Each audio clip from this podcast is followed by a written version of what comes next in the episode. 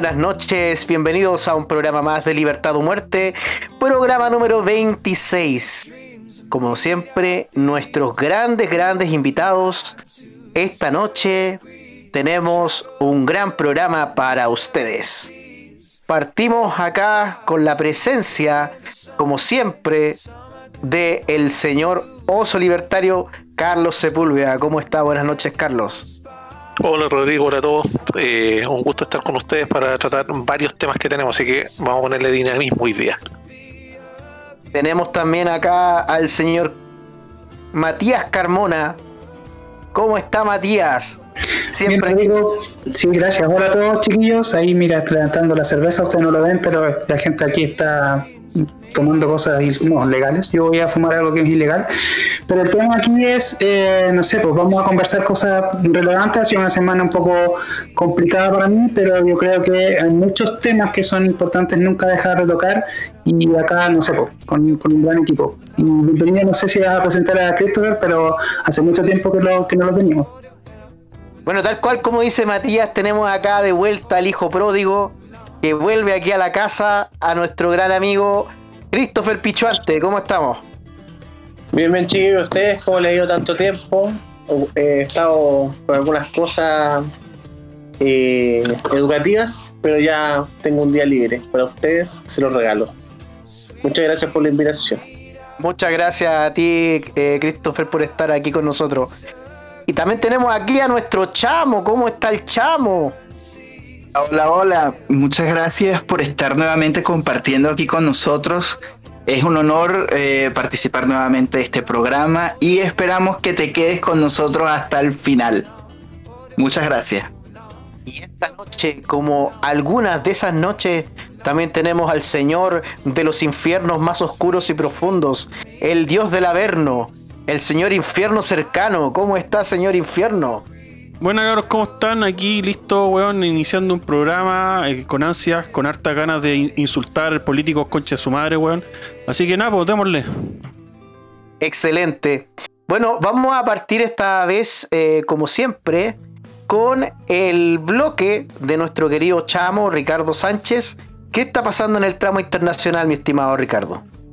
Bueno, hoy es un día muy especial porque estamos celebrando un año más en que las personas derribaron ese nefasto muro de Berlín donde los zurdos quieren volvernos a meter y es un día muy, muy importante.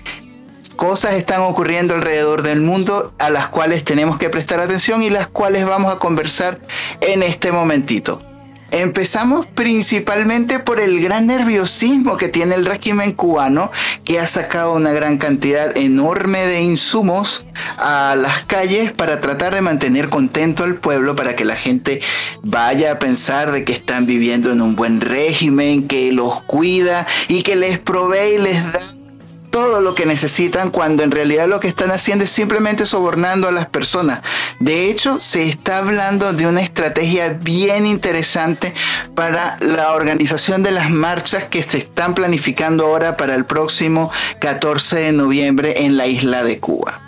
Se está hablando inclusive de que van a hacer alguna suerte de protesta descentralizada. ¿Qué irá a hacer eso? Irán a salir en algunos puntos y después irán a salir en otros puntos para que las autoridades no puedan salir a reprimirlos de la forma tan brutal como lo hacen siempre.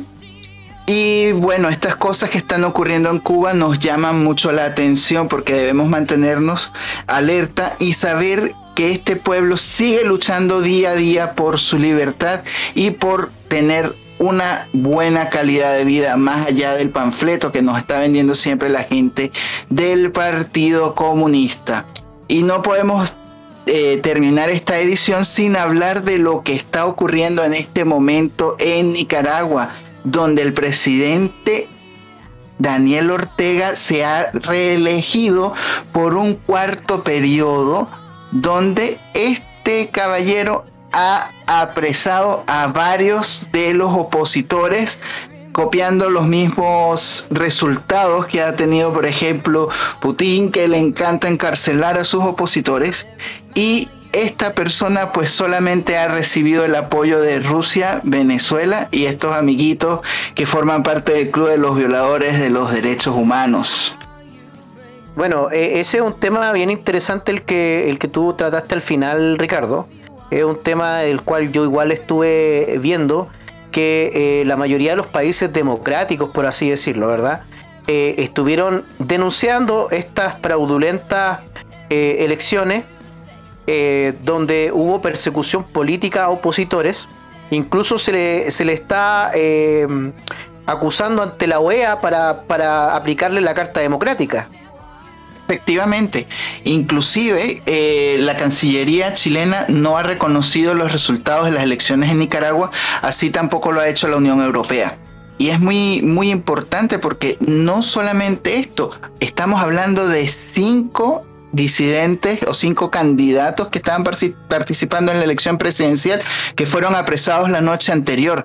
Entonces, esta suerte de, de- de elecciones arregladas, que es algo que también está intentando hacer el régimen venezolano, que ya se le acerca las elecciones y ellos necesitan mantener esta suerte de fachada internacional donde ellos se muestran eh, que ellos hacen elecciones y que las elecciones están ocurriendo, pero a la final lo que es es simplemente una pantomima en la cual ellos se echan un bañito democrático y pretenden disfrazarse de regímenes democráticos ante el mundo.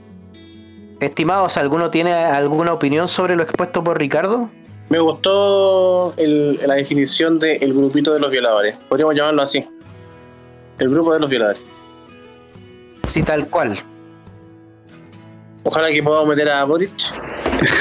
Sí, sí. Oye, y otra noticia bien interesante porque ya también se están acercando las elecciones en Argentina y tenemos que reconocer que el fenómeno de Javier Milei ha estado levantando mucho vuelo, inclusive con lo que con lo que ocurrió en, en unos días donde eh, una, una persona que era propietaria de un kiosco resultó asesinado y los, los adherentes del Partido Libertario donde está participando Milei están nuevamente comentando que los asesinos y los criminales tienen más derechos que las personas comunes. Entonces esta suerte de abandono que tienen las víctimas por parte de las instituciones que deberían prestarnos seguridad. Interesante, interesante. Bueno, es, es algo que la verdad, lamentablemente, pasa en la mayoría de los países latinoamericanos al menos. Existe un principio jurídico internacional que no se respeta, que se llama la proporcionalidad de la ley. ¿Qué significa la proporcionalidad de la ley? Significa que si el crimen es mayor, la pena es mayor. Pero hoy en día te meten preso por hacer algo menos grave que una persona, por ejemplo, que sale a matar a alguien. Es terrible eso. O sea, tú te podés robar, no sé, pues te podés robar un chicle que no estoy diciendo que esté bien, pero se rompe lo que es la, la- proporcionalidad de la ley y te meten preso y un tipo que, que mata a otro no pasa nada muchas veces. Entonces, realmente eh, eh, es, es preocupante que en estos países tengamos este tipo de eh, políticas judiciales tan malas. Yo creo que en Latinoamérica de alguna forma se esto, porque por ejemplo en Chile yo aún no veo a nadie preso por la quema de los, de los metros. No veo ningún ningún mapuche preso por el descuartizamiento y posterior incineramiento, incineramiento de, de un trabajador en el sur porque robó sus armas. No olvidar eso. Y, y aún no, un montón de, de cosas que aún nadie nos puede apuntar con el dedo y decir que son eh, que son asesinos y no, no es por defenderlo ¿ah? pero por ejemplo este gallo que di- disparó a unos manifestantes no me acuerdo, no recuerdo el nombre pero parece que es de Viña eh, ¿John Cohen? John Cohen, yo vi, Sí, grande. Cohen. yo veía como la televisión de alguna forma todos los días estaba mostrando algo y, lo trataba casi como un, un asesino serial weón. Sí, bueno, el caso de John Cohen, la verdad, me parece que es absolutamente injusto, totalmente politizado. Eh, John Cohen, si hubiera querido, hubiera matado a los tipos de un puro tiro, porque el tipo sabía disparar. Él lo que hizo fue una acción disuasiva. Él disparó al piso para que los tipos se alejasen de su vehículo. Pero bueno, yo digo, lo digo personalmente, grande John Cohen, y los otros son puros hueones. Oye, antes que hacemos más, déjame tirar una pregunta. que, que quizá viene de mi ingenuidad. A ver, eh, me gustaría así que, que Ricardo se hiciera cargo primero. Y es que eh, creo que cualquier persona con una inteligencia más o menos promedio o promedio bajo es capaz de entender y darse cuenta las cosas que pasan en países como Venezuela y Cuba. Por lo tanto, ¿qué sentido tiene hacer esta ficción democrática de fingir que hacen elecciones si en realidad nadie cree? O yo creo que cualquier persona relativamente inteligente no tendría razón de creer que eso es democrático. Entonces, ¿qué sentido tiene hacerlo? Entendiendo que la gente que está en posiciones de poder no es tan imbécil como para no darse cuenta de que es una ficción. Estamos hablando de un tema que tiene que ver con la vestimenta democrática, ¿ok? Cuando, te, cuando hablamos del tema del panfleto te dicen, pero es que Cuba no es una dictadura, porque Cuba tiene elecciones. Y esta misma idea que te están vendiendo te dicen, no, pero es que Venezuela, Venezuela, ¿cómo va a ser una dictadura si Venezuela tiene más de 20, 30 procesos electorales en manos del chavismo? Y el hecho de que tú tengas gente o que tengas borregos que vayan a votar, como decía un pensador famoso, que no importan las elecciones, sino quien cuenta, quien cuenta los votos. O lo que decían nuestros amigos adecos allá en Venezuela, que acta mata voto. Entonces, esta suerte de mantener el control sobre el sistema es lo que es lo que ha mantenido atornillado a esta gente durante muchos años y sobre todo la complicidad de las personas que van a observar estos procesos. Y también en otros casos, cuando ha habido observaciones de, de, los participantes, como ha sucedido muchas veces en Venezuela, donde tú puedes decir que hay denuncias con respecto a las transparencias, estas denuncias son, son ignoradas. Al, al final lo que estamos esperando es como ver qué es lo que va a ocurrir finalmente con la Corte Penal Internacional, a ver si realmente va a valer de algo, a la final todo estos organismos de cartón solo sirven para gastar dinero de los impuestos y para que los zurdos sigan lucrándose de los puestos de poder en, estos organismos que a la final ni hacen ni sirven para nada. Sí, yo quiero complementar dos cosas un poco. O sea, lo primero que siempre decimos al final, pero yo creo que es súper útil decirlo al principio, es que el enemigo es el político. Porque más allá de cualquier cosa que se discuta, y no sé, aquí les puedo dar un ejemplo, eh, no sé si cacharon de que hay como corrupción de la derecha al respecto de, de, ciertos candidatos a core que están tratando de comprar votos con terrenos en el norte, muy, muy, un tipo de, de, ¿cómo se llama?, de, preventa y de, de, desde el lado de los políticos para obviamente mantenerse en el poder. Y todas estas triquiñuelas, desde la más nefasta, que es desaparecer gente o encarcelarla de manera, eh, ¿cómo se llama?, ilegal o, o políticamente hablando, hasta esta otra que, que, no sé, que es de, de, estafa y de, de, robo y de ratas, ¿cachai? Eh, eh, es, es, es, hecha por el político. Y el político para mantenerse en el poder, ya sea de izquierda o de derecha. Y entonces en ese aspecto nuestro discurso libertario tiene que, no sé, ser muy fijo en eso. El, el problema aquí no es nada más allá del político y que no se respeten las leyes. Y es, la, es el arma en el que nosotros nos tenemos que fijar constantemente y tratar de, no sé, modificar la conciencia colectiva hacia que se exija eso, justicia. La justicia es la clave. Nada, eso. Sí, la justicia es la clave, tal cual. O sea, al fin y al cabo lo que, lo que resume todo esto es la corrupción. Bueno chicos, vamos a pasar al siguiente tema. Eh, y aquí me gustaría eh, darle la palabra a, Carlos. Carlos, ¿qué nos puedes tú contar de lo que está pasando en la palestra nacional? Eh, ¿Qué está pasando con el plebiscito o lo que pasó con el plebiscito en la Araucanía? ¿Qué nos puedes contar tú sobre lo que está pasando aquí en nuestro país? Bueno, aquí a nuestro director tendríamos que pedirle que ponga una música de fondo de Laurel y Hardy, ¿ya? Porque eso es lo que amerita más o menos la realidad política nacional. Eh, bueno, hemos tenido varias cosas, hemos tenido varios debates con los presidenciables, presidenciables que van, otros que no llegan al país, sin embargo superan a otros que están dentro del país. Eh, bueno, eh, es un chiste considerando también la acusación de Piñera y no solo la acusación, porque si está bien acusado está bien. El tema es los modos y cómo se llega a eso y cómo se usan las herramientas institucionales, considerando los más de 10 millones que gana un pelmazo leyendo un documento por casi un día completo.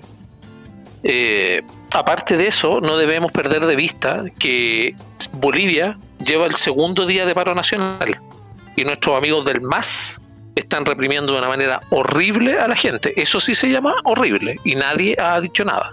No perdamos de vista eso. Ahora, lo que tiene que ver acá con, con, la parte chilena, yo quiero recomendar a las personas que nos escuchan, yo por ahí estoy escuchando, hay un, hay un documento que se llama Las cuentas secretas del socialismo chileno. Para que se den una vuelta por ahí en primerinforme.com.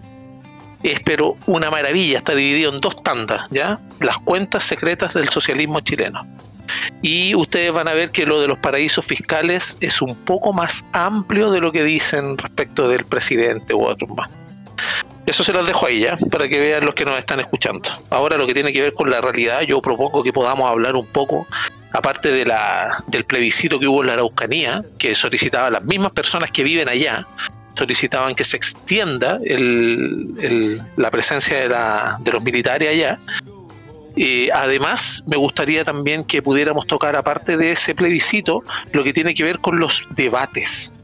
Los debates han sido paupérrimo, sobre todo los que tienen que ver con proposiciones, por ejemplo, de, la, de las universidades australes, que tuvieron como invitado a Artés, a Jasna Proboste y, si mal no recuerdo, a Marco Enrique Minami.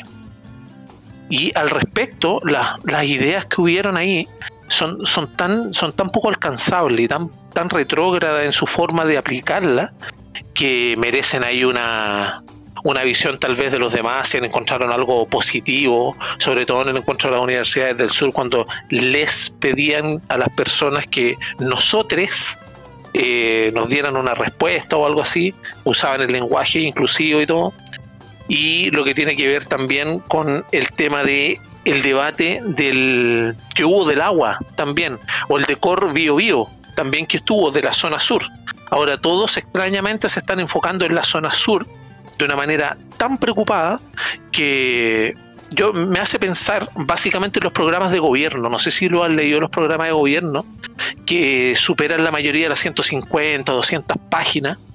Y yo estuve leyendo el otro día el del Partido de la Gente, justamente de este expositor que nunca ha estado acá, que es Parisi, al menos en la campaña presidencial no ha estado acá, y que sin embargo está ganando adeptos. Y eso se debe al modo de descentralizar y un poco lo que decía Matías el modo de ir contra los políticos siendo político. Porque básicamente la vida en sociedad para poder establecer reglas de todo lo demás, sin que tú llegues al enfrentamiento con el otro, requiere una persona que sea el interlocutor. Y eso es lo que se autoinventan los políticos para tener un puesto, obviamente. Y el, programa de gobierno que ellos tienen es también bastante interesante ¿ah? y va en la línea de lo que está haciendo esta persona de no venir acá a tener debate en vivo, sino que los tiene en línea porque ellos proponen varios pilares y uno de ellos es que sea descentralizada y sea digital la democracia, casi una democracia directa. Eso lo encuentro bastante interesante y no sé qué opinan los demás respecto de, la, de las proposiciones, que Cast tiene algunos ribetes, no sé cuál copia cuál, algunos ribetes del Partido de la Gente y todos los demás, desde Sichel hacia abajo, tienen engrandecer el Estado, enorme Estado, más impuestos que al final nos van a asfixiar. Si ustedes se fijaron, volvió a subir la UEF y eso hace casi imposible que las personas accedan a crédito hipotecario. No sé qué piensa. Sí, mira, déjame hacerte dos comentarios ahí. Eh, eh, estos son teorías mías nomás, no tengo pruebas, pero tampoco dudas, como dicen. Eh, creo que el tema de centralizar el debate en el norte, o sea, perdón, en el sur, como estáis planteando tu gozo, es que primero están evitando tocar el tema migración y por eso no quieren ir a opinar ni hablar nada de lo que pasa en el norte. Y, en segundo lugar, simplemente se están abocando a donde creen ellos que está el ojo de la opinión pública. Entonces están pasando completamente, eh, haciéndose simplemente los hueones de cualquier tema que, no, que ellos crean que no les va a resultar en un rédito político. A, mí me gustaría opinar dos cositas. Eh, en cuanto al tema de la Araucanía, yo creo que es un tema clave. Eh, toda la izquierda está, está esperando un error, está esperando un Catrillanca para de alguna forma salir con todo el la caballería. Por suerte los últimos dos que, que, murieron fueron con. fue tomado como. Dale nomás. ¿Quieres decir algo, Carlos? No, no, no, sorry, sorry, que te decía que era uno, que estaba confirmado en la fiscalía que era uno que uno, pero fue un enfrentamiento armado. Entonces, eh, ¿cómo se llama? No, no, la izquierda no puede hacer mucho. Porque se toma como que murió con el arma en la mano. Eh, pues, de hecho era un chafe Exacto. Entonces, ellos, ellos están eh, agazapados esperando un error que maten a algún inocente, nada, pero por mientras se mantienen callados cuando mueren niños y, y lloran mientras se les quema su casa. Eh, en cuanto a- al, al programa de gobierno de Parisi, yo tengo harta. eh, tengo harto como opiniones encontradas con algunos puntos que son más que nada la parte social, pero el programa económico de, de- Franco está muy, muy, muy bien pensado porque de alguna forma lo hizo entre Franco Parisi, que es un, un doctor en finanzas, y tener un doctorado no, no- no es sencillo, y un doctor en economía, que nosotros, todos nosotros no conocemos, que, que es Jorge Rojas, que tampoco es fácil tener un doctorado en economía, y, los números calzan perfecto, y yo solamente no estoy de acuerdo con el sistema de pensiones, que al fin y al cabo eh, en el futuro sí se va a tener que modificar eh, quitando un- haciendo un pilar un poco más delgado de lo que lo que va a llegar a ser porque porque al final el gasto público va a ser más alto de que el que tenemos hoy día en cuanto a pensiones. Porque el sistema es, es- es, eh, calcado al que tiene Estados Unidos y Canadá hoy Sí, pues, de hecho, pero ojo, ahí Parisi, Parisi ha sido bien sincero porque él lo dice. Él dice que quiere un sistema a la canadiense. Y lo ha hecho todos los debates. Sí, pues, y el sistema canadiense se tiene que estar ajustando todos los años en cuanto a edad, porque ya ajustaron a- de los 65, pasaron a los 70 años y aumentaron la- la- los montos que, que aporta cada empleador y cada persona. Sí, pero eh, yo escuché también a Parisi diciendo que eh, él, él- él sabe mucho que eh, todos los sistemas que tengan algún pilar de reparto tienen que sí o sí en algún momento ser reajustados. Eso es, eso es claro, porque es deficitario. En algún punto va, vas a generar déficit, aunque sea, no sé, pues en un 0.0001% de déficit, pero es un déficit que se te va agrandando a la larga de los años, ¿no? Exacto. Y lo otro que no estoy de acuerdo de alguna forma, pero eh, en sí está en lo cierto técnicamente y económicamente, el número es cierto, pero es el tema que dicen que se calcula con los 120 años y que llegar a los, llegar a los 85 puede aumentar un 15% de las pensiones. Eso es verdad, porque le cortáis la colita al, al- a, la, a la probabilidad. Pero hay muchos países que lo tienen, tienen ese, ese, ese factor de, de probabilidad de, de- de- de. Eh, yo creo que ahí juega un poco al tema, al hacerlo como un poco más popular para que la gente de, izquierda de alguna forma pique. Es una estrategia buena porque esa es la estrategia principal de Franco, que es el centro, centro, porque como se está viendo que se está polarizando de alguna forma, eh, el centro de alguna forma es su, lugar, y es la única forma de que él puede pasar en segunda vuelta. Sí, ¿sabes qué? Por ejemplo, a mí me pasó, por ejemplo, yo también, a mí el, el programa París me parece bien interesante. No obstante, en el tema de pensiones y en las declaraciones que ha dado respecto al sistema actual de pensiones, a mí me sorprende que siendo ellos, el- con, el, con el conocimiento que tiene él y quienes lo asesoran, él se haya pegado frases como, por ejemplo, que todos los chilenos se jubilan, se les calcula los 120 años, que eso es abiertamente falso, es mentira. Entonces, a, mí me entra la duda de si en realidad él plantea estas medidas que se ven interesantes como parte de su eh, estrategia populista o en realidad él cree lo que está diciendo. Entonces, a mí eh, frases como esa de todos los chilenos se les calcula la pensión a los 120 años, que él lo dijo en Instagram, a mí me hace dudar un poco de que lo que él está planteando en su programa de gobierno, él realmente piensa hacerlo y no solamente lo esté colocando porque cree que son ideas populares. Sí, a mí igual me, me hizo ruido inmediatamente. Yo se los comenté a todos los grupos que estoy en el, partido de la gente. Obviamente, personas que no tienen conocimiento como el sistema FP estaban súper de acuerdo. Pero las personas que sí tenían la, la misma como re- reticencia que yo. Porque sí, matemáticamente, si uno la le corta la cola a esa probabilidad, te aumenta la. Te aumentan un 15% la pensión. Es obvio, porque estáis quitando el riesgo del, del 85 hacia arriba, ¿cachai? No. Pero eh, siento que de- decir que se estaba calculando así como 120 años y que por último, así como por ejemplo te estaban calculando ya tú de tener una sobrevida de 60 años. O sea, tenés 100 millones partido por 60 y partido por 12. Y eso es falso, porque no es así, ¿cachai? Pero lo que, lo que dijo él técnicamente, el 15% es, es correcto. Y la forma que lo dijo sonó, sonó extraño, pero Es mentira. no sé, confío que lo hizo por una estrategia de alguna forma para lo- las personas que están de alguna forma como Eh, Mira, ¿sabes qué? Eh, Marketing. ¿Sabes qué, eh, Christopher? Yo veo que ese tipo de cosas eh, son influencias de. de eh, ¿Cómo se llama esta empresa? FIF? De Felices y Forrado. Porque Felices y Forrado daban, daban eh, este tipo de, de- de argumentos. Y yo creo que cuando se mezcló el factor Parisi con el factor, con el factor Lorenzini, salieron estas propuestas. ¿Ya? De todas formas, esa propuesta que menciono yo fue posterior a la separación con Felicia y Forrado, fue bastante después. Sin embargo, y esto debo decirlo, sin embargo, eh, me parece que eh, las políticas que propone Parisi son las mejores desde el punto de vista liberal. ¿Ya? Eh, porque ya vimos en el caso de, de, de, de, Kass, por ejemplo, que su programa económico también es bastante liberal, pero es eh, en algunos puntos es, de- es debatible, porque de hecho no, no es simplemente un puro economista que lo ha dicho, o sea, eh, Ramón Rayo ya lo dijo, Juan Ramón Rayo, pero también el informe, el informe económico de JP Morgan. Lo, lo trataron de prácticamente de ilusorio el hecho de que vayamos a crecer un 7% anual.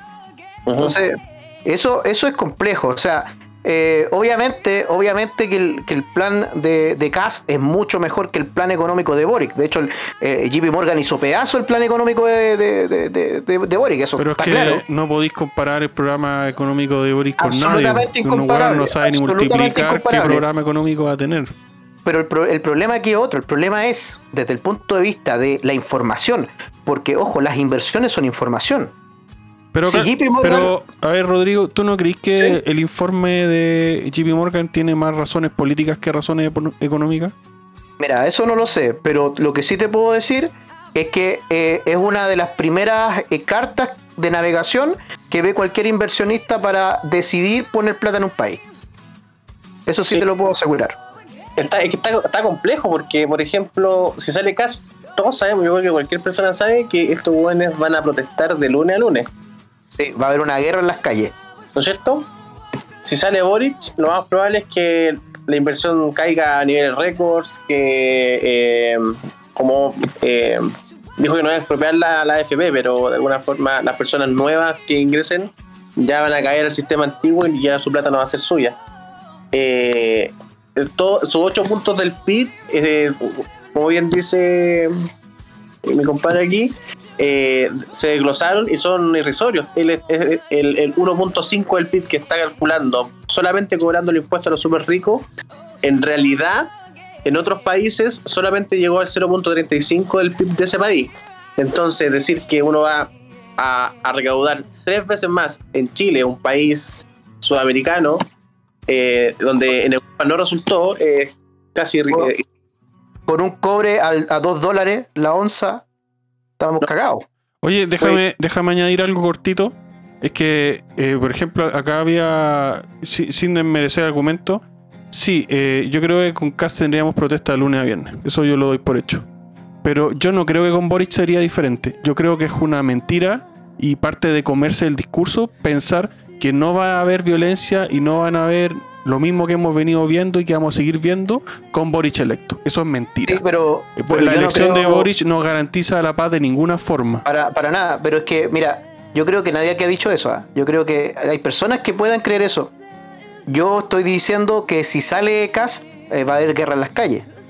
Eso no quiere decir en ningún caso que yo esté diciendo que si sale Boric eh, vamos a tener paz. Eso es ridículo, porque lo más probable es que pase lo mismo que pasa en Santiago. O sea, donde hay protestas, donde dejan la cagada y la alcaldesa no hace ni nada. No hace nada. ¿Cachai? otro punto, porque por ejemplo, si los desmanes lo hacen eh, y está alguien de izquierda en el cargo, lo más probable es que no pasa nada lo- y, y ¿cómo se llama? Los dejan ser nomás.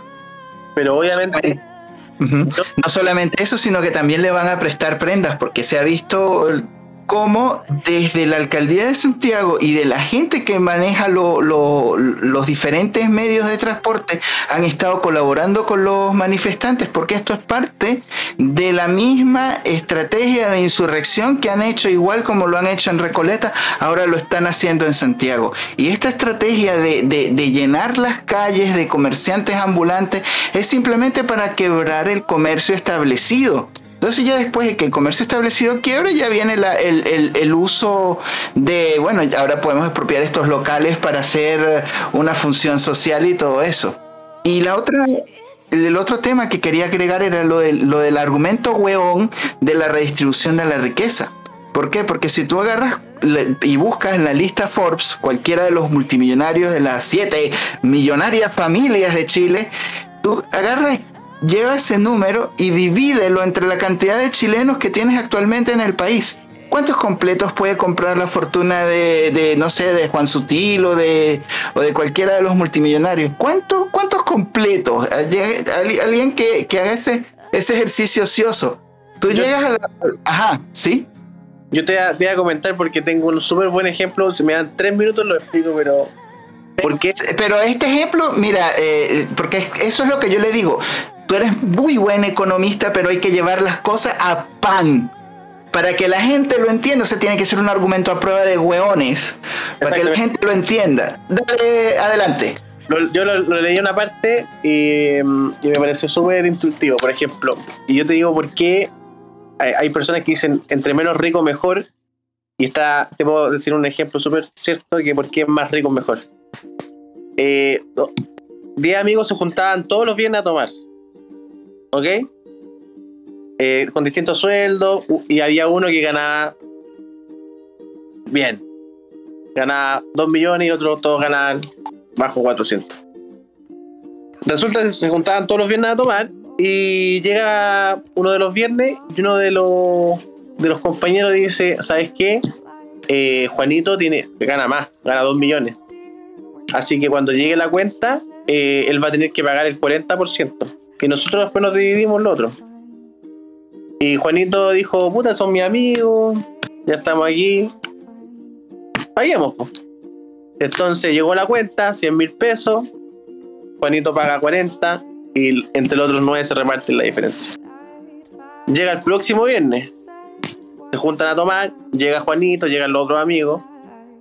eh, se toman las mismas 100 lucas y se para uno de los amigos y dice, ¿sabéis qué, Juanito? Puta, tú ganas hasta más plata que nosotros, weón. ¿Por qué no pagáis el 60, weón? Y Juanito ya ahí veo enojadito, puta, ya bueno, pa- pa- paguemos el 60. Entonces llega la cuenta de 100, le pasa las 60, Juanito paga las 60 lucas y los otros se reparten las 40. Llega el siguiente viernes, piden las mismas 100 lucas, pero Juanito no llega. Y quedan 9. Y la cuota era la de 100. Al final, ¿quién, quién, quién- salió perjudicado de, ese- de esa transacción, de ese apretamiento en cuanto al, al pago? El dueño del local. los nueve y el, el- el dueño del local. O sea, el dueño del local prácticamente siguió ganando lo mismo, pero los otros nueve sigui- tuvieron que pagar mucho más de lo que pagaban normalmente cuando estaba. eh, ¿Cómo se llama? Juanito. No, mira, ahí, ahí yo te voy a discutir eso porque seguramente gastaron menos. Acuérdate que la gente cuando es con la suya no gasta igual que cuando gasta la de otro. Entonces seguramente habrían tomado menos. Un poquito, pero eh, como la moraleja es que si Juanito hubiera traído a su amigo de pega, no sé, Matías, y lleva a otro Matías, hubieran podido tomar mucho más y hubieran pagado mucho menos.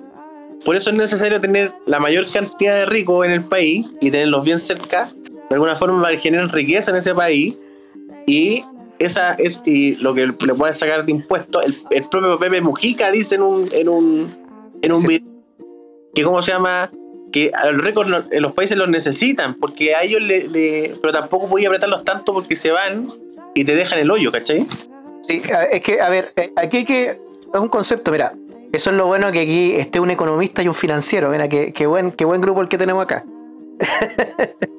Eh, mira, en primer lugar, tomando, ¿no es cierto?, la tesis socialista de lo que es la redistribución de la riqueza, porque el socialismo cree la redistribución. En el, en el capitalismo existe simplemente la distribución de la riqueza, el, el flujo, el cash flow, ¿verdad? Eh, si tú no eres capaz de generar riqueza, no tienes nada que repartir.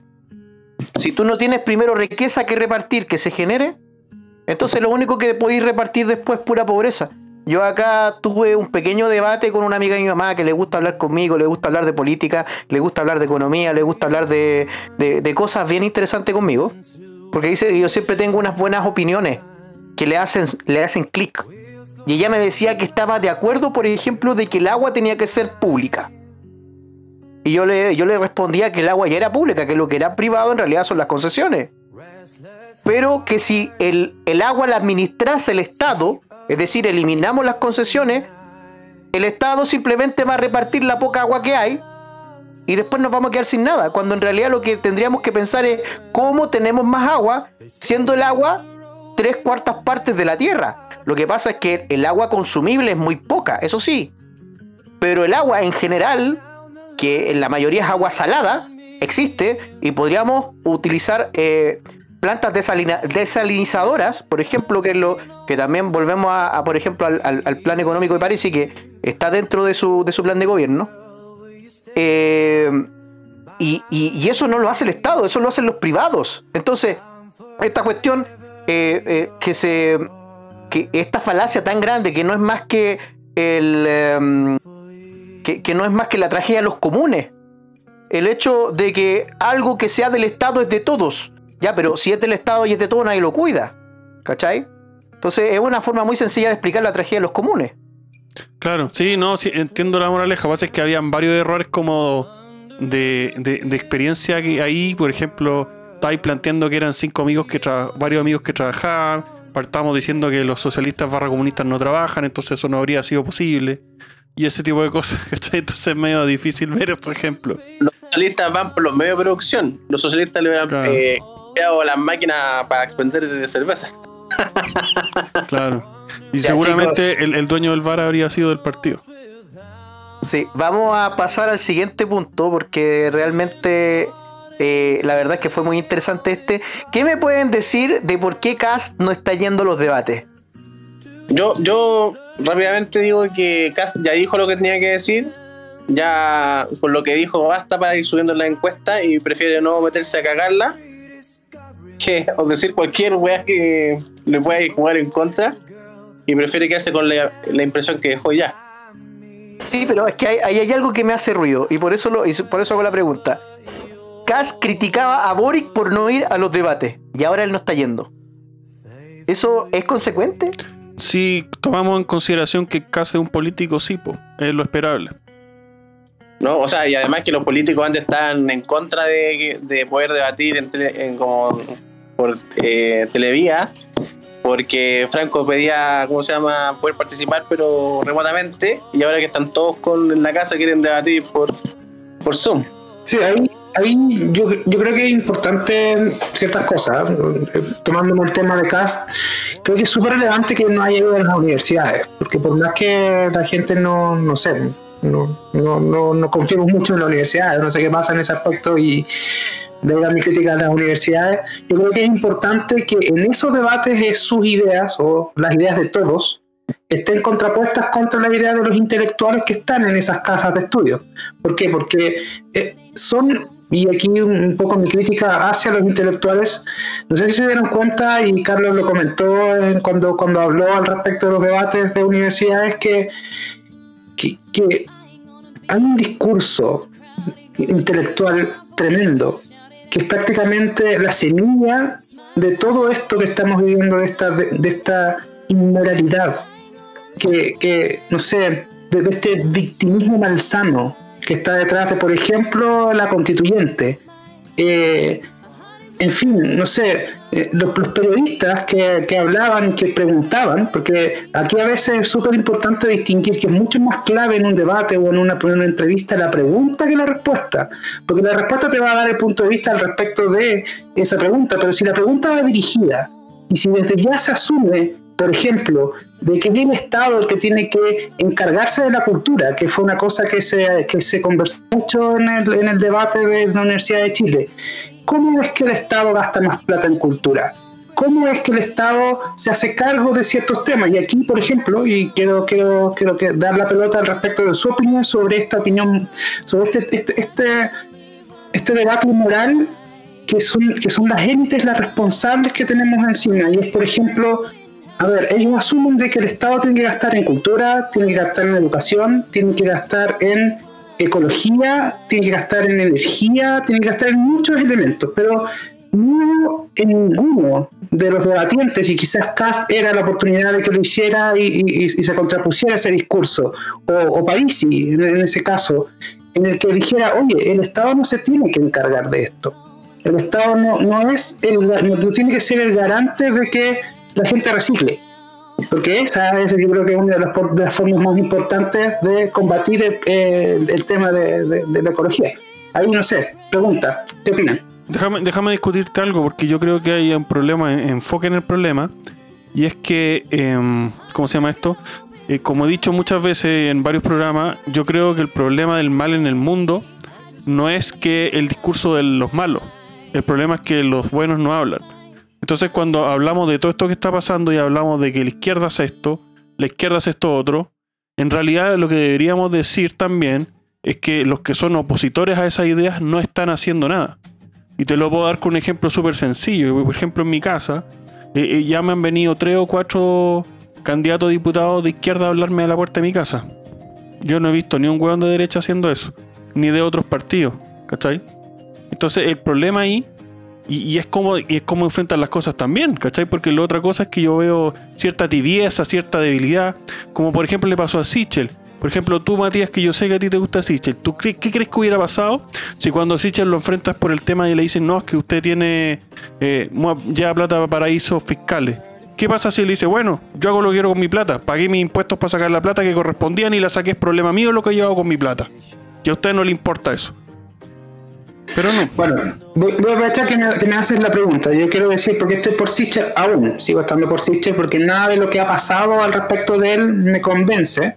O sea, me, hace cambiar de opinión como, como, como candidato. Es decir, es su plata, él se la gasta. Ahora, y aquí yo lo dije en su momento, Sicher no se cree ese discurso. Sicher no es la opción libertaria para nadie en ese aspecto. Yo lo veo simplemente como el menor choque posible con respecto a cómo somos como sociedad. Es decir, un demócrata cristiano de, de, antigua gobernando en el mejor en el mejor periodo que tuvimos como sociedad que es la concertación antigua.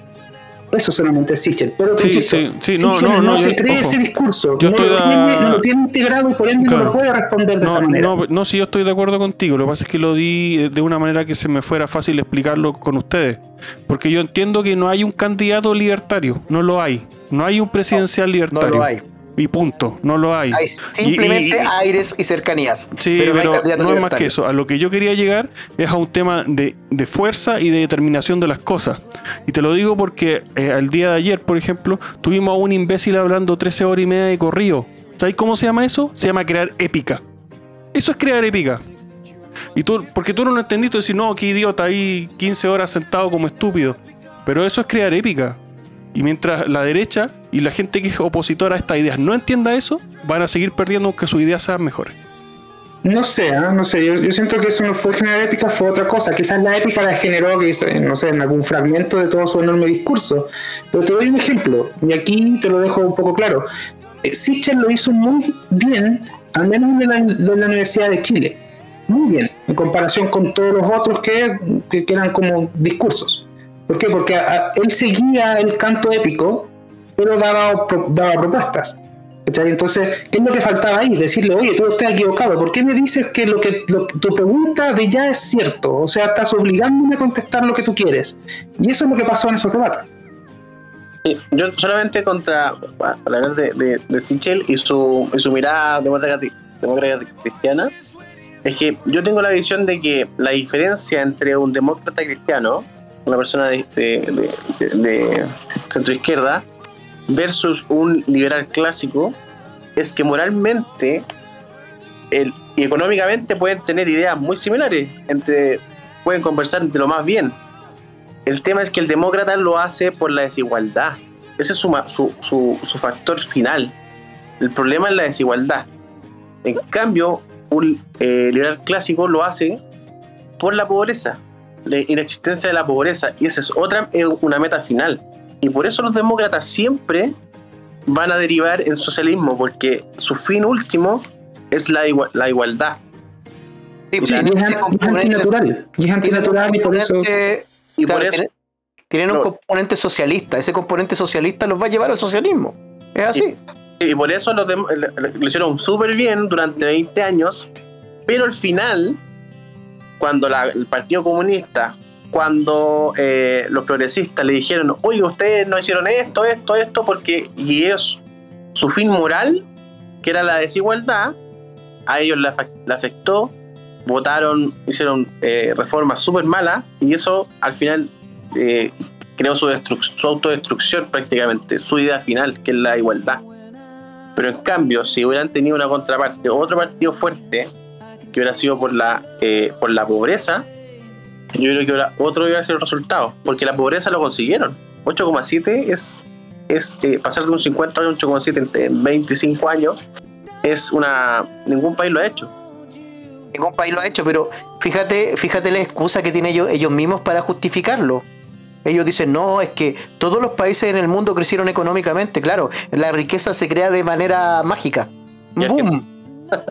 Claro. ¿Y ¿Qué le pasó? Argentina fue, al, fue al- el proceso anterior, pues de hecho ellos eran el país más rico del mundo y terminaron siendo uno de los más pobres. Al contrario. Entonces ellos no son capaces de reconocer las cosas buenas. Ellos dicen simplemente, no, es que todos los países crecieron económicamente. Es que tenía un montón de ejemplos, por ejemplo, Venez- Venezuela era un país rico, la, la- la gente de acá emigraba para allá. Eh, Argentina el país más rico del mundo, como tú decías ahí. Eh, Suecia quebró los 70, en, en los 90 y tuvo que hacer una serie de reformas para poder salir de, de- de- de ese económico. Entonces, ellos comprendieron que el tema no es la desigualdad. Al final la desigualdad eh, nunca va a existir. Sí, mira, ahí, ahí para, para, para decir esto último, porque no nos queda mucho tiempo, pero se hizo un estudio en el MIT de economía, eh, sabiendo que la gente que está allá, por ejemplo, es bastante progre, bastante de izquierda, hicieron un estudio sobre precisamente la desigualdad. Y se dieron cuenta que las políticas eh, eh, centralizadas que apoyan eh, la, eh, la eliminación de la desigualdad terminan aumentando la desigualdad en vez de disminuirla. Así que los mismos zurdos de Estados Unidos no se creen el cuento igualitarista, no se lo creen. Friedman Pero- tenía Disculpa, ahí, ahí para, para hacerle unos puntos, para- antes que termine el tiempo, responder lo que decía Ricardo delante, relativo a los, a los completos y todo. Tenemos 40.300 millones de dólares en el listado Forbes de las ocho familias más ricas del país. Si lo traducimos a eh, los 19 millones y fracción que tenemos en Chile, como por censo, no estaría tocando 4.823 pesos por día durante un año. Nada más que eso. Eso Excelente, era como llevar excelente, la cifra Carlos, por acá. excelente, Carlos, que hayas hecho ese cálculo. Después de que se acabó ese año, no hay hospitales, no hay universidades, no hay puentes. Se No hay- acabó la fortuna. No hay inversión ni nada y después van a seguir con los ocho siguientes. Pero y se lo van va- a hacer esos 40.300 millones y así van a ir. Y ¿De lo dónde otro sacaste la riqueza, Oso? Así como. la, de la lista Forbes. Tú lo podés buscar, mira. y, eso, y sería- eso es patrimonio, fíjate, no es ni Sí, siquiera, ni, ni siquiera cuesta corriente. No, ni siquiera constante y sonante, solamente patrimonio. Una- Es una decir, si, cosa- a, si a Polman le quitáis el, el costanera, le quitáis al tiro la mitad de la fortuna, fácil. Pero será Pero- hermoso. Pero claro, claro. Entonces, lo que ustedes estaban hablando, todos tienen razón, pero no. ¿Por qué? Y yo no vengo aquí a contradecirlo, ¿ah? es solamente desde la visión mía. Estas personas lo único que buscan, y no es que no se crean el cuento o que no les resulte, ellos necesitan justificarse. Y por ende, por eso no hay un candidato libertario, porque no lo puede haber, porque un libertario no es político. Hay que partir de esa base. Entonces no vas a ver un candidato, vas a ver a candidato o a postulante a la, a la presidencia con matices. Y por eso hay que, eh, hay que enfocarse al que ofrezca mayores matices, nada más. Pero si tú tienes a un político, no tienes a un libertario, necesariamente por esencia. Porque si nosotros somos libertarios no podemos andar metidos en la política porque eso significa imponer al otro lo que tú piensas. Y eso ya es contra natura de lo que tú crees. Por ende ya entramos en un dilema moral. No tiene sentido. Y lo otro es que ellos buscan, los políticos buscan eh, justificar su función, buscan justificar el Estado. Y todos los que digan que el Estado más chico y todo esto, mira, por ejemplo, el CAS dice que el Estado más chico, perfecto, aprovechemos ese tiempo que lo va a achicar porque va a tender a crecer igual. Porque el Estado tiende a crecer igual, porque se necesita justificar, se necesita justificar su aparataje, los ingresos para el aparataje y las personas que justifican ese aparataje estatal. Si ese es el tema. Porque si tú tienes personas que les da lo mismo, por ejemplo, lo que le pase a otro, porque todos tenemos una vena tal vez de, de, poder ayudar a los demás o todo, que eso está intrínseco también en el ser humano, pero bajo tus propios fines. Eso es lo que lleva a las personas, por ejemplo, a la caridad, para tener satisfacción, de cualquier manera que sea, es para obtener tus propios fines. Si las personas, por eso no vivimos tampoco en una sociedad anarquista, po. Y anarquista entiéndase bien para las personas que a veces se imaginan que son igual que los simios de la, de la primera línea, eh, el anarquismo indica que las personas tienen una cultura tal que son capaces de autogobernarse eso es la anarquía en sí, bien, bien básico. Eso es lo que es la anarquía en sí. Nosotros no tenemos una población a nivel mundial que pueda hacer eso. Es por eso que nuestro Estado, que puede ser, por ejemplo, libertario, es una utopía lamentablemente inalcanzable en estos momentos. Y en los momentos que vivimos actualmente, básicamente lo que se ve, porque todos han dado cuenta que son extremos los que se pueden votar. Perfecto, sí, existen los extremos, pero ahí es donde se define ahí es donde se define para dónde quieren apuntar y eso es lo que vamos a tener. Porque como decían, toda sociedad tiene el gobierno que se merece y lamentablemente eso es lo que tenemos actualmente.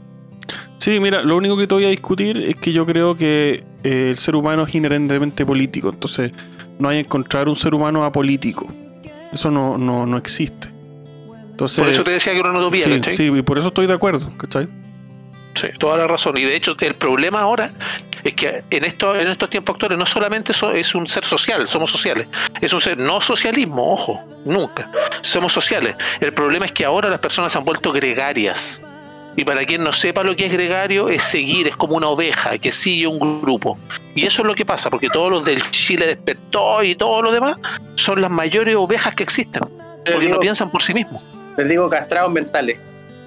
Así me refiero, porque de alguna forma ellos repiten un, un discurso y yo creo que lo que tenemos que combatir desde ahora en adelante es la disonancia cognitiva y tenemos que investigar, ver cómo conversar con una persona que tiene disonancia cognitiva, cómo de alguna forma manejarla, porque es lo, es lo más difícil que hay y lo que está ocurriendo en Chile, porque tú le puedes mostrar evidencia, ejemplos prácticos, puedes mostrarles la realidad de lo que pasa en otros países y siguen pensando lo mismo y se bloquean de alguna forma.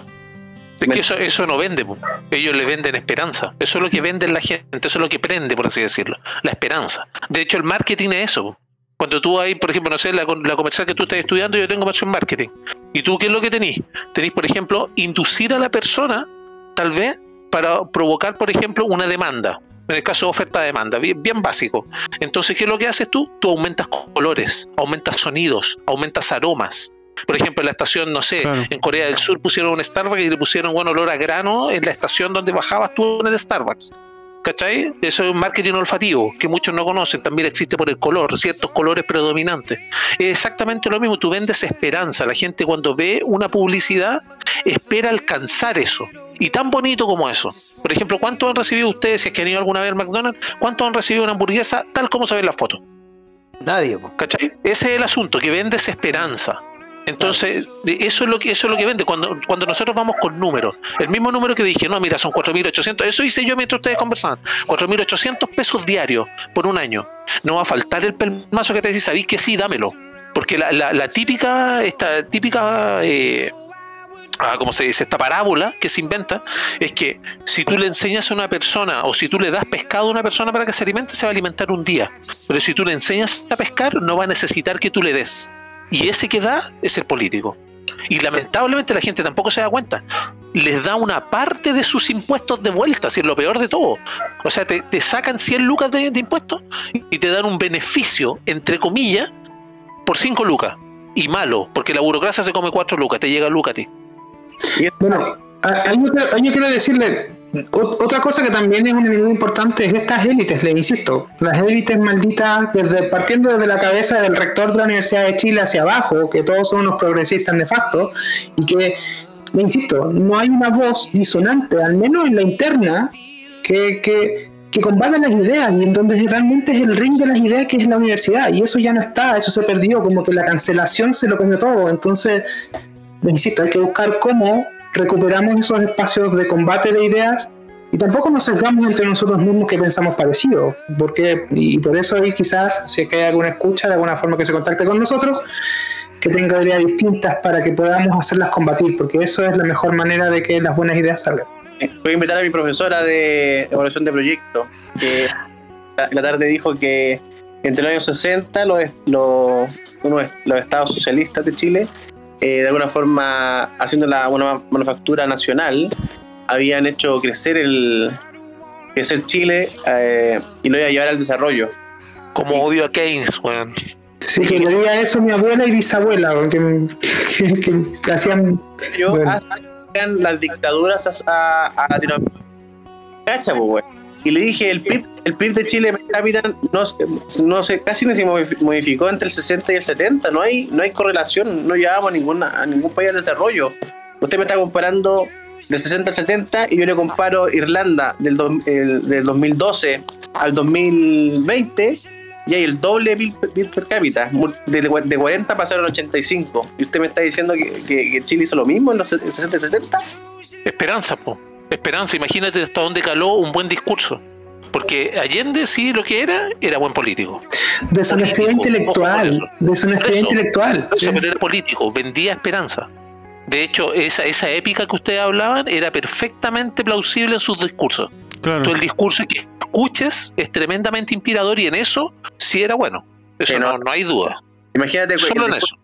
el discurso que dio por la radio cuando se iba a morir, él ya lo tenía pensado hace un mes, porque él sabía, él sabía lo que pasaba, iba a pasar. Y él lo tenía contemplado, escrito. Mira, yo, yo en la universidad, eh, en un ramo que no quiero recordar porque lo pasé mal en ese ramo, me hicieron persecución política, y con esto voy a terminar porque ya llevamos una hora. Eh, em, me, me hicieron analizar un, un discurso Allende que se llamaba el mejor discurso de la historia. Sí, tal cual. Un discurso que se pegó en, en México. Y yo obviamente lo, lo hice pebre, pues lo hice pebre. Y la profe me hizo persecución política, me decía que yo era conflictivo, me decía que yo eh, peleaba con mis compañeros. Nunca pasó eso, la tuve que denunciar porque me hizo persecución política. Ella quería que la analizara, yo lo analicé y di mi punto, punto, ¿cachai?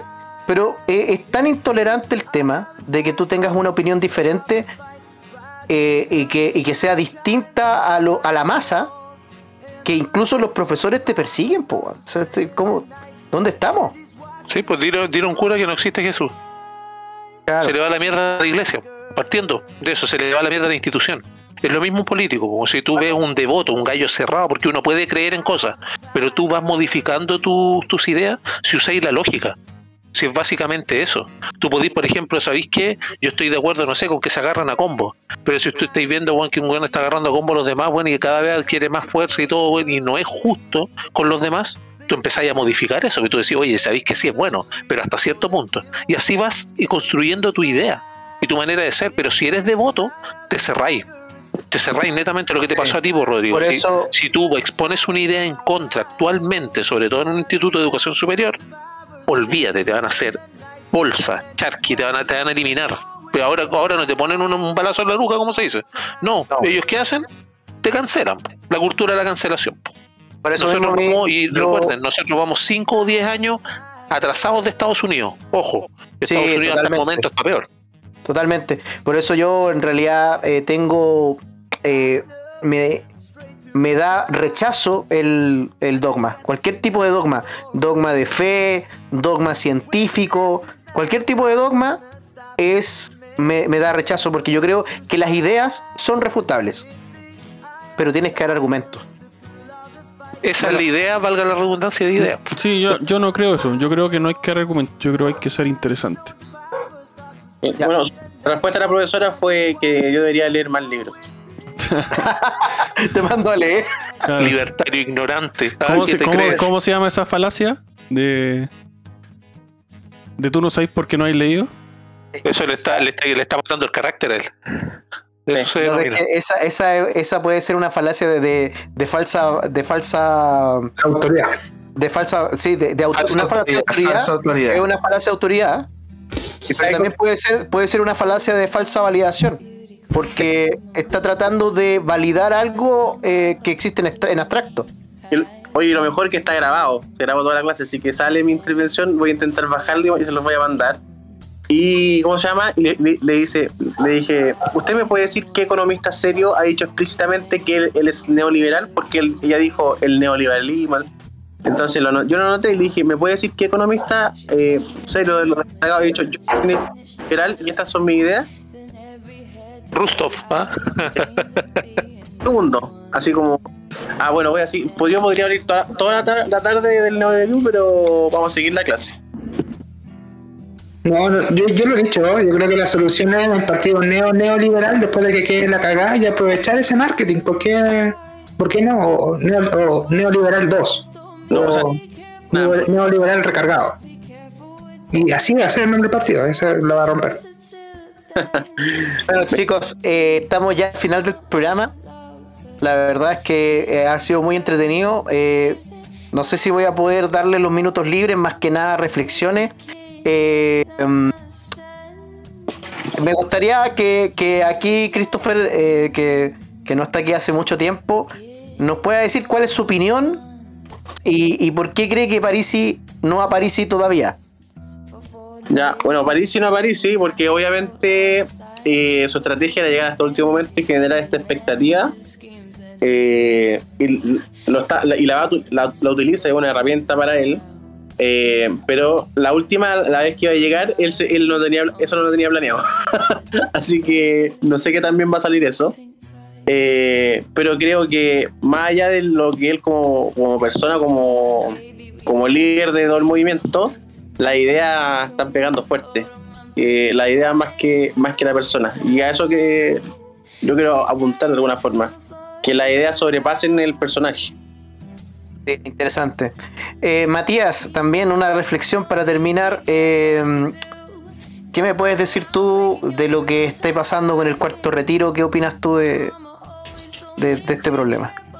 Del cuarto retiro, puta, yo siento que eso es una, herramienta política que deberíamos quitarle a los eventualmente a, esta casta de mierda que, que aprovecha para, para hacer y deshacer y, y, no sé, manipularnos de cierta manera con nuestro propio dinero. Yo creo que lo hemos dicho millones de veces de que como que agradezcamos a nuestra al, a la caja de al cajero automático que nos pasa nuestra plata, así es nuestra plata. Entonces, yo creo que ahí la, la clave es de a poco estas pequeñas voces de, que del retiro del 100%, que hay que tratar de ver cómo, cómo ir tirando hacia allá el discurso.